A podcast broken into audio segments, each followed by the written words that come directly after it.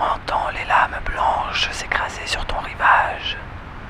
Elles colportent des nouvelles d'ailleurs. Auscultent les profondeurs occultes des déferlantes qui écument, qui roulent et s'éclatent sur le sable. Dans l'obscurité salée, tu verras peut-être les regards enflammés de celles et ceux que l'on a oubliés. Laisse-les venir à toi. Ton propre avenir.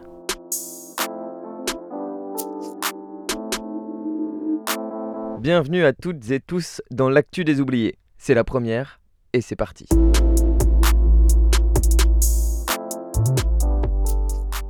À l'heure où l'actualité semble envahie par les chiffres des contaminés du Covid, par les faits divers et les attentats, il nous a semblé urgent de changer de prisme. Le monde est un océan qui se soulève. Au cœur de ces vagues règne ce qui fait de nous des êtres vivants. Écoutons déferler cette écume. L'actu des oubliés, c'est l'histoire au quotidien des millions d'anonymes qui sont acteurs et actrices des luttes populaires à travers le monde.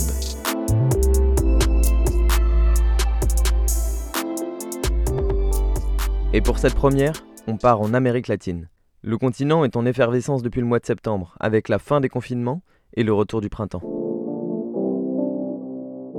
On prend d'abord des nouvelles du Chili, où les manifestations se poursuivent aux abords du palais présidentiel de la Moneda. Les personnes rassemblées exigent la démission du président et veulent maintenir la pression en vue du changement de la Constitution. Le 25 octobre, 78% des Chiliens et des Chiliennes votaient pour l'abandon de la Constitution héritée de Pinochet, et pour la rédaction d'un nouveau texte fondamental par une assemblée constituante élue.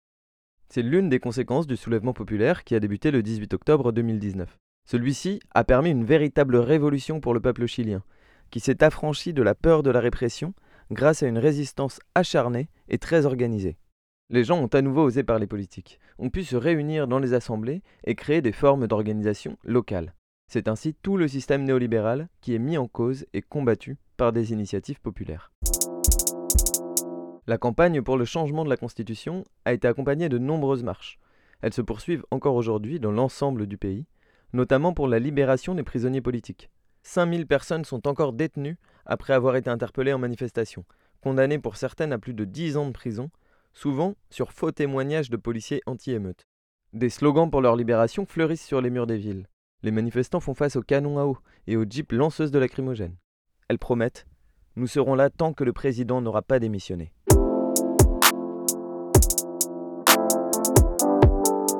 Pour plus d'infos sur le Chili, vous pouvez consulter la presse locale et alternative, El Ciudadano, Convergencia Medios ou encore Prensa Opal.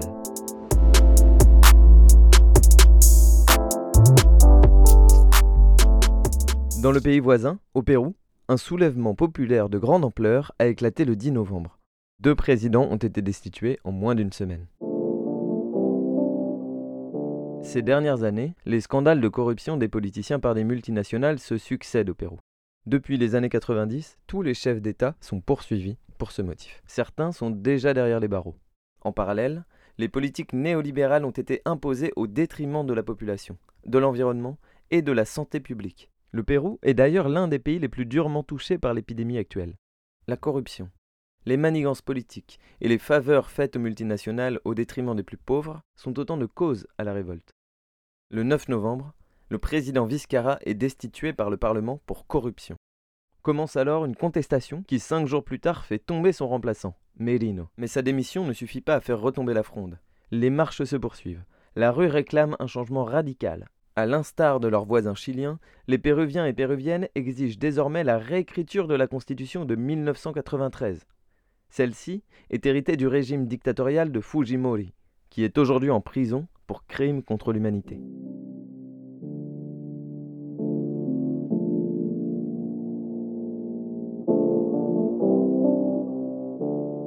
Les manifestations ont été durement réprimées.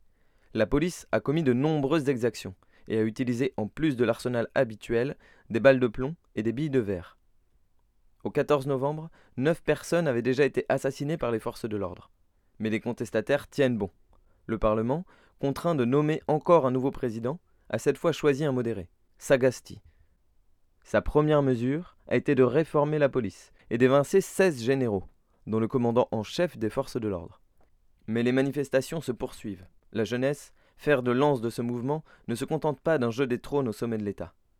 Dynamique et hyper organisée à travers les réseaux sociaux, elle continue de clamer Le Pérou s'est réveillé. À suivre. Pour plus d'infos sur la lutte au Pérou, vous pouvez consulter lamoula.pe ou classedeperiodismo.com.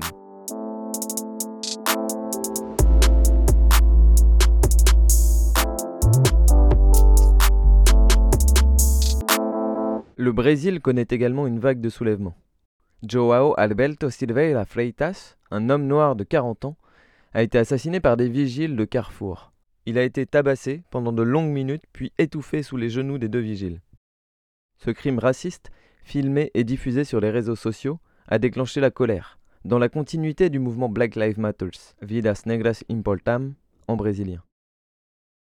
Des marches offensives ont réuni des milliers de personnes dans la plupart des grandes villes. Le racisme récurrent des vigiles du groupe Carrefour a été pointé du doigt, révélateur de la xénophobie structurelle du pays. Un appel au boycott de Carrefour a été lancé au Brésil et pourrait dépasser les frontières. Ces magasins, souvent pillés ou incendiés, ont dû fermer leurs portes. Globalement, les tensions sociales au Brésil sont à un point critique. Et pourtant, Bolsonaro, affaibli par les élections municipales, s'enfonce dans le déni, en niant l'existence du racisme. Il a encore une fois accusé les groupes d'extrême gauche d'entretenir, je cite, des tensions inexistantes dans l'histoire du Brésil.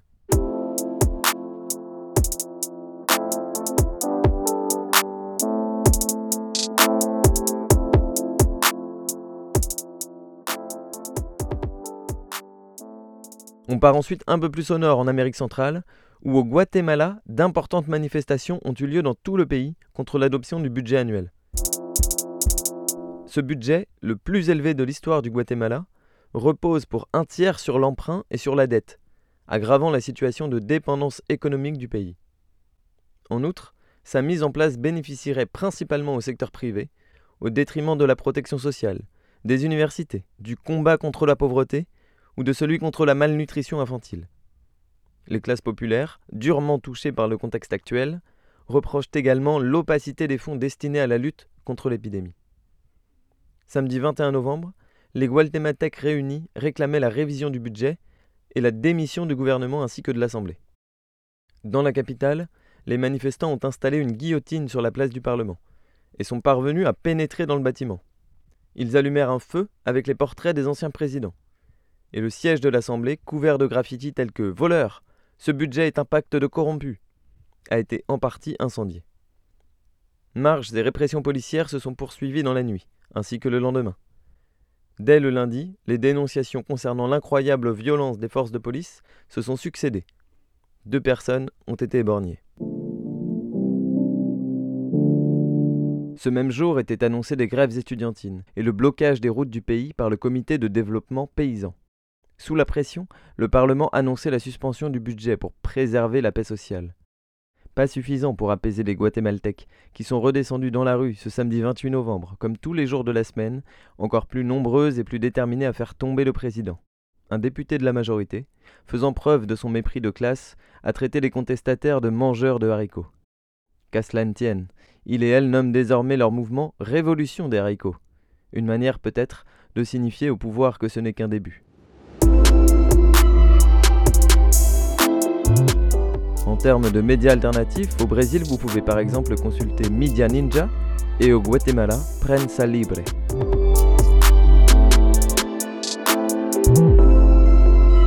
L'actu des oubliés. Histoire quotidienne des luttes populaires. Chronique réalisée par Melaine Fanouillère. Musique Pierre Furet.